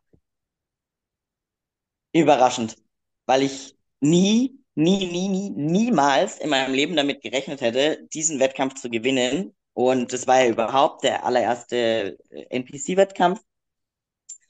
Und da war schon von der Anmeldung her alles ganz anders. Da ist man irgendwie da hingekommen, hat seine Nummer gekriegt, da musste man in dem Bikini ankommen und keine Körpergröße messen und keine Ahnung, sondern hier deine Nummer, alles klar, okay.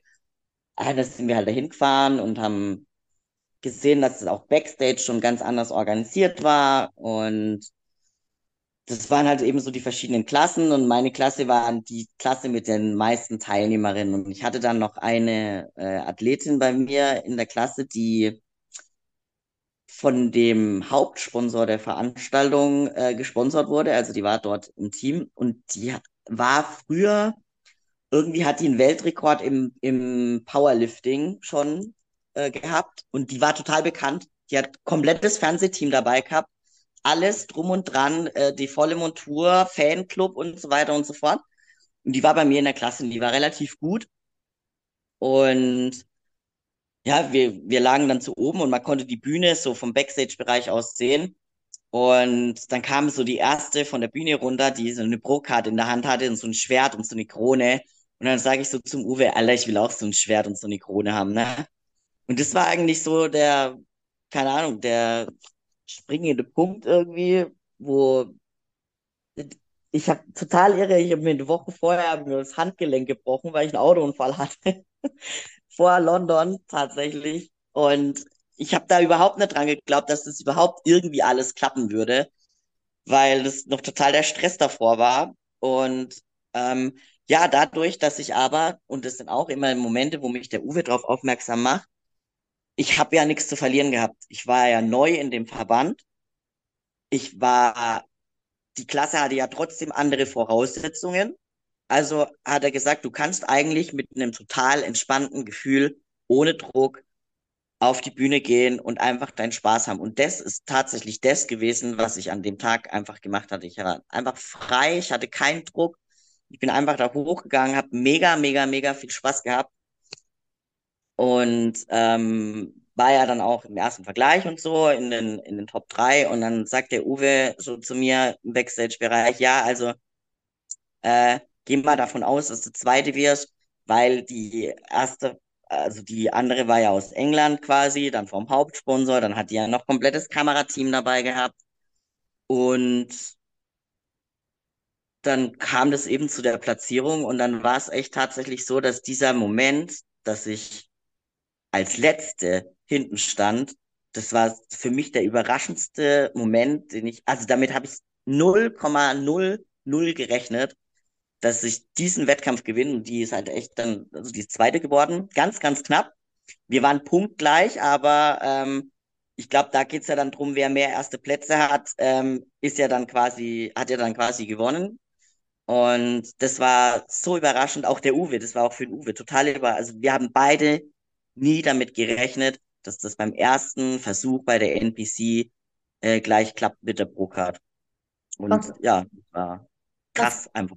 Was, was ging dir durch den Kopf, wo du dann dieses Schwert bekommen hast? So? Ich wusste überhaupt nicht, was ich sagen soll, weil der, äh, der ach, ich weiß gar nicht mehr, wer, mir fällt der Name gerade nicht ein, hat mich noch interviewt und ich wusste, ich war total überfordert und habe dann erzählt, dass es eben mein erster Wettkampf in der NPC ist und dass es mein großer Traum ist, irgendwann mal die Olympia zu starten. Und jetzt hole ich hier die Pro-Card beim ersten Wettkampf bei, bei der NPC und dann bin ich von der Bühne runter und dann habe ich sowieso erstmal Rotz und Wasser geheult. Und dieser Fotograf stand die ganze Zeit da und wollte Bilder machen von mir und ich konnte aber nicht, weil ich so heulen musste die ganze Zeit. Und ja, keine Ahnung, ein unglaubliches Gefühl, ein unglaublich schönes Gefühl. Das ist richtig. Ne? Vor allem, du hast gesagt, es war ein großes Starterfeld. Und was war denn zurückblickend auch erfolgsentscheidend für den Sieg dann für dich? Ähm, ich denke, ich konnte viel über meine Symmetrie punkten, weil die Zweitplatzierte war härter als ich, definitiv. Ähm, aber ich glaube, dass ich sie über meine Symmetrie einfach, ähm, einfach schlagen konnte. Also das ist meiner Meinung nach. Und über die Präsentation. Mhm, Also voll. für den iWalk, der war noch, das war bei ihr, glaube ich, nicht so. Aber wie gesagt, es war ja so, wir waren ja punktgleich eigentlich, also kann man jetzt schwer sagen, an was es dann letztendlich gelegen hat. Aber ich denke mal schon, dass ich da über meine Symmetrie oder halt vielleicht einfach über die Ausstrahlung, weil ich frei im Kopf war. Ja, es ist voll spannend, was du sagst, ähm, dieses, du konntest ja eigentlich nichts verlieren, dieses frei im Kopf. Ich glaube, das macht extrem, extrem viel Mhm. aus. Ne? Ja, dass da weniger Druck dann da ist. Wann hast du selber dann dein Pro-Debüt gegeben? Das habe ich dann direkt drei Wochen später, war in Rumänien noch ein letzter Wettkampf im November. Und da bin ich, da habe ich dann mein Pro-Debüt gemacht. und bin dann auch Sechste geworden, also bin auch gerade noch so ins Finale gerutscht und ähm, bin mit demselben Gefühl auf die Bühne, weil auch da war ich wieder neu und habe äh, mir nichts vorzuschreiben gehabt und habe keine Erwartungen gehabt und auch war der sechste Platz für mich sehr, sehr, sehr, sehr überraschend. Obwohl ich, also ich, ich bin von der Bühne runter und es war noch eine deutsche Athletin dabei. Ich weiß gar nicht mehr, wer das war. Die war total enttäuscht, sagte, oh, sechster Platz. Sag ich, Alter, was, Mann? Fuck, sechster Platz. Das ist mein fucking Pro-Debüt. Und ich habe nicht mal damit gerechnet, dass ich in die Top 15 komme. Und jetzt bin ich hier Sechste geworden. Und äh, also es war auch ein sehr, sehr, sehr schönes Gefühl. Das waren eigentlich eine der schönsten Wettkämpfe, die ich hatte. Ähm, Rumänien, mein mein Pro-Debüt und auch der in England. Und mein allererster, mein allererster Sieg überhaupt in der Figurklasse. Also in der Body Fitness war das damals noch, das war in Luxemburg, 2019 auch. Das war so, das waren so die drei schönsten Wettkämpfe, die ich einfach äh, bis jetzt so mitnehmen konnte. Voll, voll schön von den drei Highlight, Highlight-Wettkämpfen zu der diesjährigen Saison jetzt. Hanna, du bist ja jetzt doch schon einige Wochen in der Saison, in der Prep auch. Ähm, nimm uns da mal mit, wann begann die Prep für die Saison 2023 und wie lief die ab? Ich habe in der ersten Märzwoche angefangen, also 1. März oder 10. März irgendwie so. Ich glaube, knapp 12 oder 13 Wochen waren es. Ähm, Prep lief alles, alles super, super gut. Und äh, wir timen das eigentlich auch immer so, dass ich, ja, wir reduzieren am Anfang immer die Kohlenhydrate früh.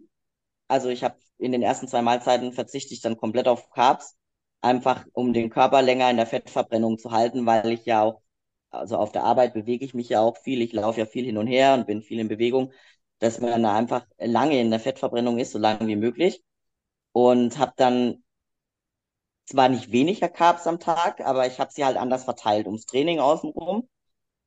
Und meistens machen wir das so bis, ja, drei, vier Wochen vor dem Wettkampf.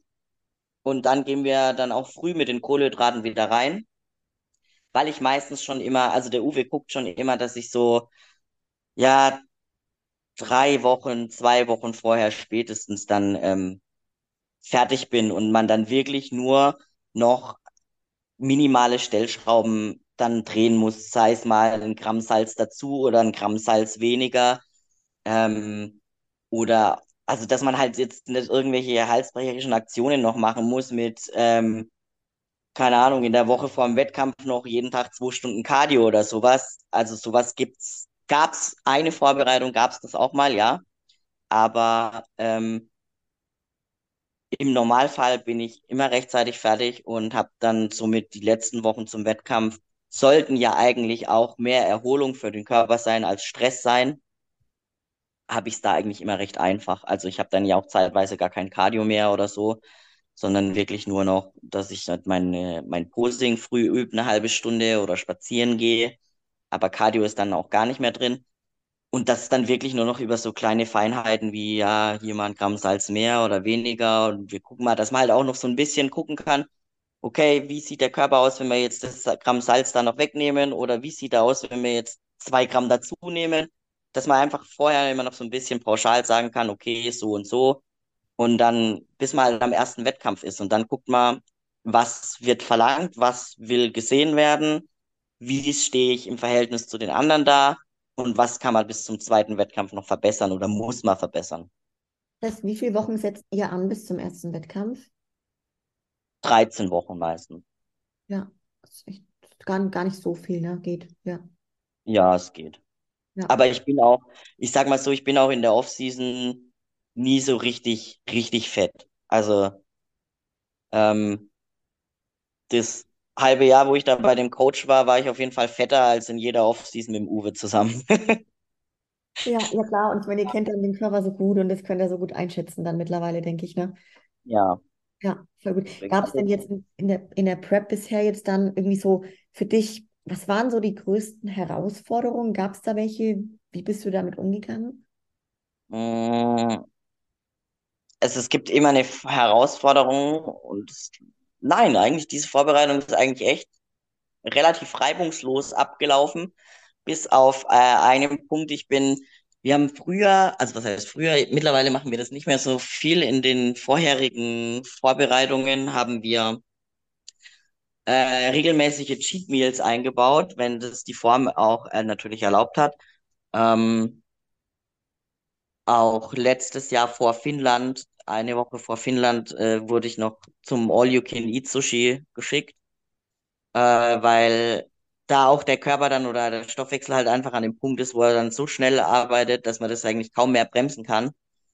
Ähm, ich habe jetzt dann vier Wochen vor Spanien hatte ich mal so einen so einen Moment, wo ich richtig auch zusammengefallen bin. Also ähm, auch keine Ahnung, ich habe mich gefühlt wie so ein Schlumpf. Ähm, da hat mich der Uwe dann auch ähm, zum Essen geschickt und hat gesagt, jetzt fahrst nach Hause und isst alles, worauf du Bock hast. Ähm, da habe ich dann mal einen kurzen Moment gedacht, scheiße, jetzt, äh, jetzt sind wir zu spät oder jetzt haben wir es halt übertrieben und der Körper baut jetzt ab. Aber wir haben das ganz gut aufgefangen tatsächlich. Und ähm, ja, jetzt sind wir tats wirklich am Überlegen, wieder in der nächsten Vorbereitung wieder solche regelmäßigen Cheats einzubauen, wenn der Stoffwechsel halt schnell läuft. Aber ich wollte das halt einfach diesmal, ähm, ja, weiß ich nicht, wollte einfach so ein bisschen drauf verzichten weil ich sie nicht unbedingt brauche von den Gelüsten her oder sowas. ist Es jetzt nicht so, dass ich es brauche, ähm, sondern ich esse in der Diät. Wenn der Uwe zu mir sagt, du musst jetzt essen, dann kann ich Kopf frei machen und kann essen, aber ähm, wenn er nicht unbedingt sagt, geh jetzt essen, weil du musst, dann ist es für mich kein Problem, äh, eine Diät halt so lange wie möglich durchzuziehen. Das heißt, du kannst mittlerweile also deinen Kopf, auch wenn du selber ja total Ahnung hast und deine Form siehst und so, aber du kannst deinen Kopf ausmachen und auch dich voll in die Hände von deinem Coach geben. Ja. Ja. Ja, ich glaube, das ist was ganz Wichtiges einfach. Ne? Das viele Mhm. strugglen, glaube ich, damit so, dass sie das nicht so gut können. Ja. Ich wollte, das ist lustig, weil du, weil ich gefragt habe nach den Herausforderungen. Ich dachte, es kommt bestimmt irgendwas mit Salz. Also, dass man Ja, den Salz das wäre das nächste gewesen, was ich gesagt hätte. Es ist echt, wenn wir dann so, also ich bin in der Offseason recht hoch mit dem Salz. Ich habe meistens so zwischen 10, 12 Gramm in der Offseason an Salz jeden Tag. Und wenn wir in die Vorbereitung gehen, dann gehen wir meistens auf 8 Gramm runter. Das ist dann okay. Aber dann, wenn es so auf die 6 Gramm Salz zugeht, dann werde ich echt ungemütlich. Und äh, das sind dann, aber das sind dann auch nur so zwei Wochen, dann hat sich der Körper langsam daran gewöhnt, dann geht's wieder, aber das sind, das ist echt die härteste Zeit, Mann. Ist, keine Ahnung.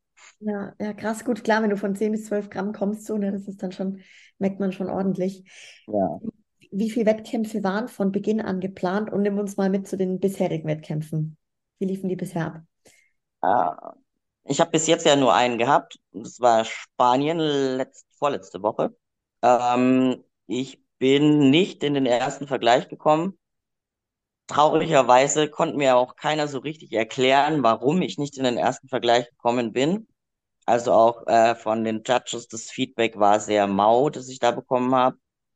Ähm, ich gehe mal davon aus, dass es, also es haben wirklich sehr, sehr viele Leute zu mir gesagt, dass sie mich eigentlich im ersten Vergleich gehabt hätten. Ähm, das waren halt aber auch sehr, sehr viele, also das Teilnehmerfeld war sehr, sehr stark. Wir hatten, waren noch die stark besetzte Klasse. Dann sind da natürlich auch solche Hausnummern wie die Jennifer Zienert dabei, dann die Rejoice und so. Das sind halt alles schon Olympiakandidatinnen gewesen, sage ich mal so, die halt einfach auch schon so einen gewissen Bekanntheitsgrad haben. Und ähm, die waren ausschließlich auch im ersten Vergleich. Und ich wurde ja dann im zweiten Vergleich ähm, äh, ja dann dazugerufen. Und dadurch, dass wir so viele Athleten waren, wurden wir immer in Fünferblocks vorgestellt und ich war im letzten Fünferblock, stand ich ganz, ganz, ganz vorne außen an, an Bühnenrand. Also nicht irgendwo in der Mitte, sondern relativ weit außen. Das heißt, für das Hauptkampfgericht oder für die Hauptkampfrichterin halt sch schwer zu sehen, weil es nicht in ihrem Sichtfeld war. Und sie hat auch tatsächlich zugegeben, also sie und der Hauptkampfrichter haben wirklich dann auch tatsächlich zugegeben, dass sie mich übersehen haben. Also sie haben mich am Anfang wirklich äh, ein bisschen übersehen und denen ist dann später aufgefallen im Line-up und so, ah ja, okay, alles klar, die noch davor, die noch dazu. Aber sie hat wirklich zugegeben, dass sie gesagt hat, sie hat mich, sie hat mich ein bisschen untergegangen in der, in der ganzen ähm, Geschichte. So, das war das Feedback, das ich eigentlich äh, dazu bekommen habe, erhalten habe. Ähm, ja, von daher, wie ist es gelaufen? Wir haben Bestform auf die Bühne gebracht. Also ähm, mit der Form war ich absolut zufrieden. Ähm, ich war noch nie so gut in Form. Ich habe noch nie so viel Volumen gehabt äh, mit der Masse, die ich habe. Und ich habe wirklich von sehr, sehr vielen Leuten, also auch Leute, wo ich sage, ähm, normalerweise machen die den Mund nicht auf, wenn man ihnen über den Weg läuft, aber ähm, sehr, sehr viel positives Feedback bekommen, was meine Form betrifft. Und ich war wirklich gut in Form. Ein Ticken härter hätte es noch sein können von hinten, finde ich. Wobei auch die Hauptkampfrichter gesagt haben, Härte und Condition, alles, alles optimal, hat alles gepasst, war alles super. Ich finde, ein bisschen härter werden wir auch nach Portugal gehen. Ähm, aber es war meine absolute Bestform, die ich bis jetzt auf die Bühne gebracht habe. Von daher kann ich mir nichts vorwerfen oder werf mir nichts vor. Ich war zufrieden mit dem Paket, das ich auf die Bühne gestellt habe. Das ist für mich ein Lernprozess gewesen, aber ähm, tatsächlich einfach das Wichtigste. Das Wichtigste, du musst mit dir und deiner Leistung, die du gegeben hast, zufrieden sein. Dann kann dir auch die Platzierung egal sein, weil es ist eine optische Bewertung und optisch was zu bewerten ist ganz, ganz schwierig, weil ganz, ganz viele Charaktere, ganz, ganz viele andere Ansichten haben von einer perfekten Figurathletin und ähm, alle Mädels, die wirklich an dem Tag auf der Bühne standen, also gerade die den ersten vergleichen, das war schon ganz, ganz, ganz hohes Niveau. Und auch wenn man es mal vergleicht mit meinem ersten Pro-Debüt, äh, das Niveau ist ja locker mal nochmal um zwei, drei Klassen härter geworden oder höher geworden, als es damals war. Also über die Jahre sieht man dann schon krasse Entwicklungen in der Figurklasse, dass es einfach immer schwieriger wird, diesem Niveau überhaupt standzuhalten oder da vorne halt mitzuhalten. Und von daher gönne ich es wirklich äh, jeder, vor allem der Jennifer, dass sie sich die Quali geholt hat. Ähm, von ganzem Herzen auf jeden Fall verdient, gar keine Frage. Äh, super tolle Athletin.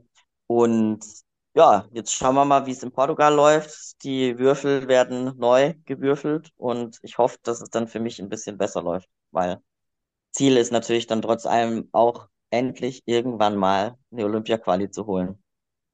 Sehr geil.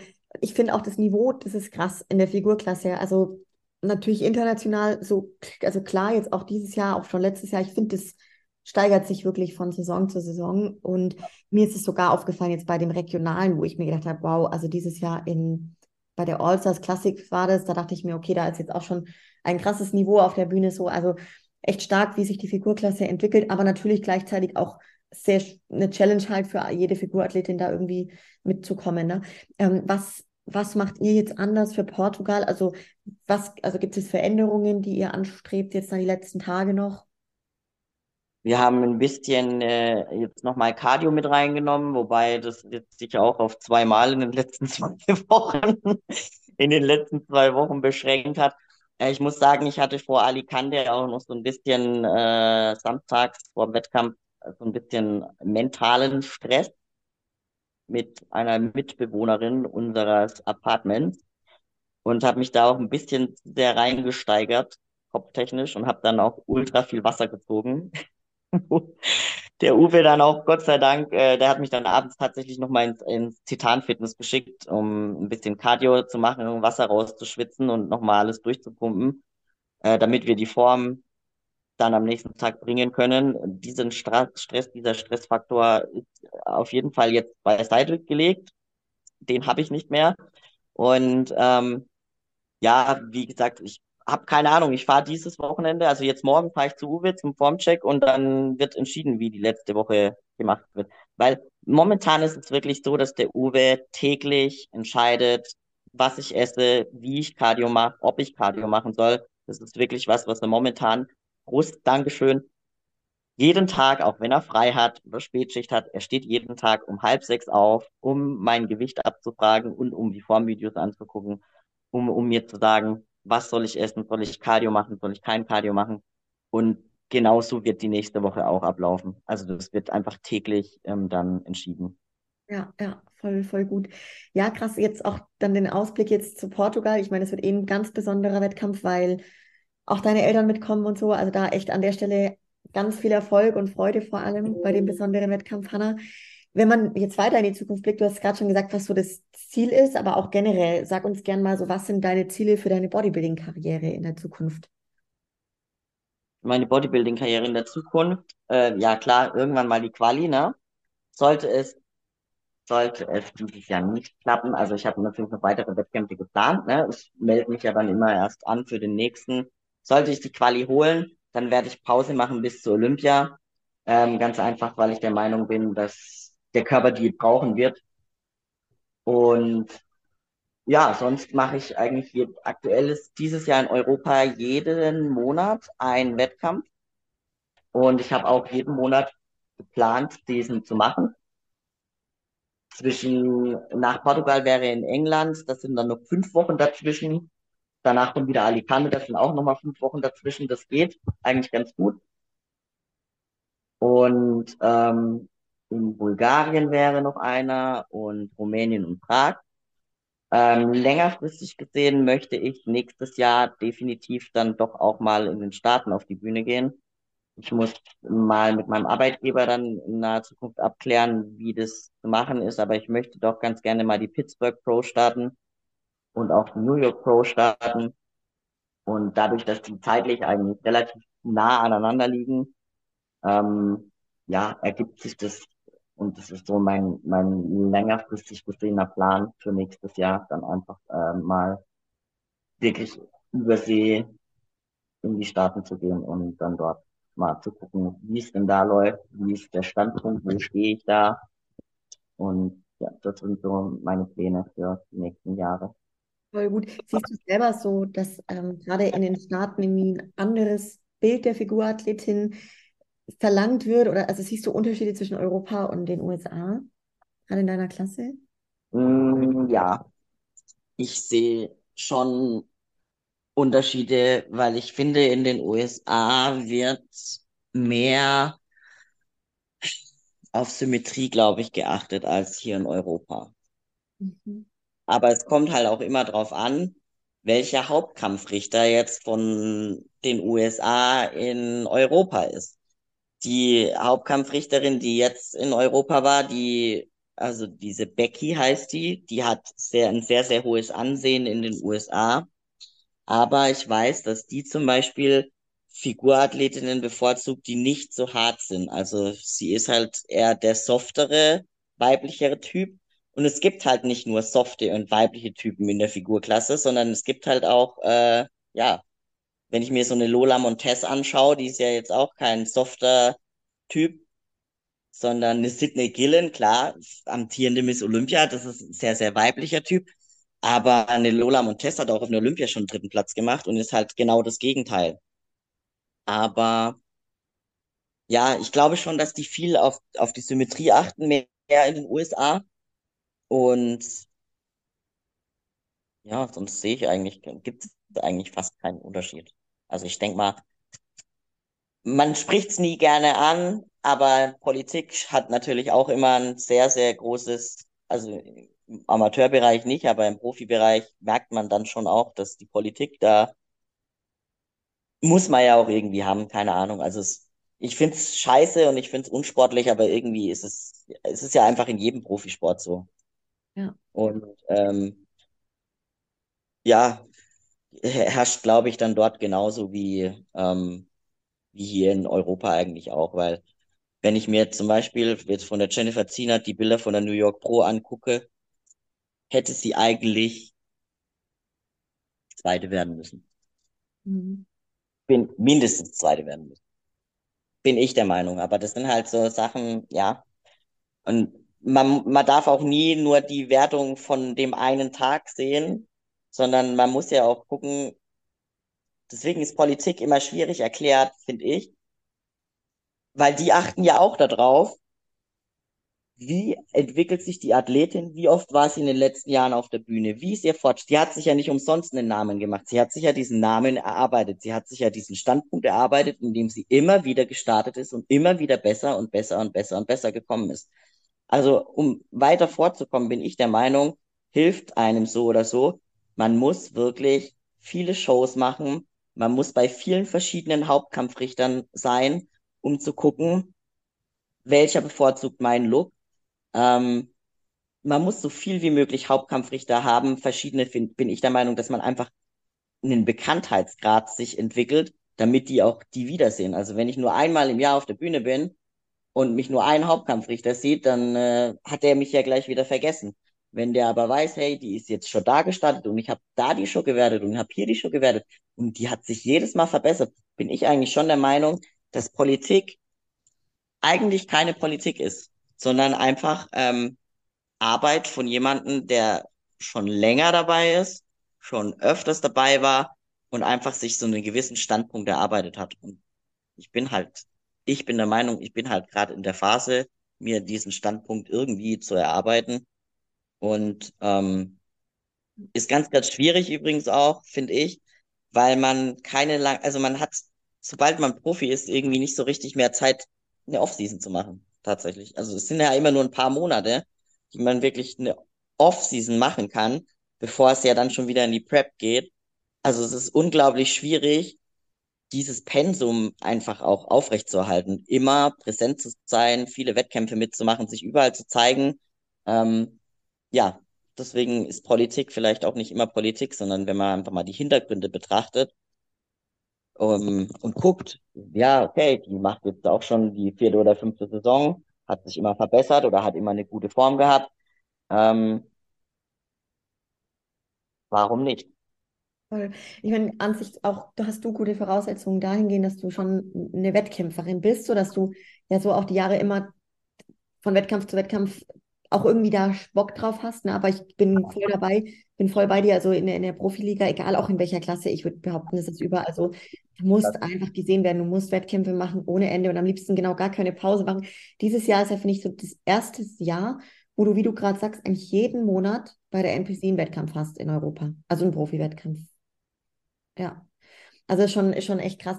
Aber voll gut auch jetzt für dieses Jahr dein Plan, so erstmal alles mitzunehmen, was geht. Nächstes Jahr dann mal in den Staaten zu gucken, wo du stehst. Richtig cool. Wir, wir kommen zum Ende, Hanna. Es war wahnsinnig spannend. Ähm, jetzt auch mal noch für alle, die dabei waren, wenn die Leute dich supporten, wie können die dich supporten? Wie könnt ihr mich supporten? Entweder indem ihr in mein Coaching kommt, wenn ihr Lust darauf habt, aber nur mit Ziel.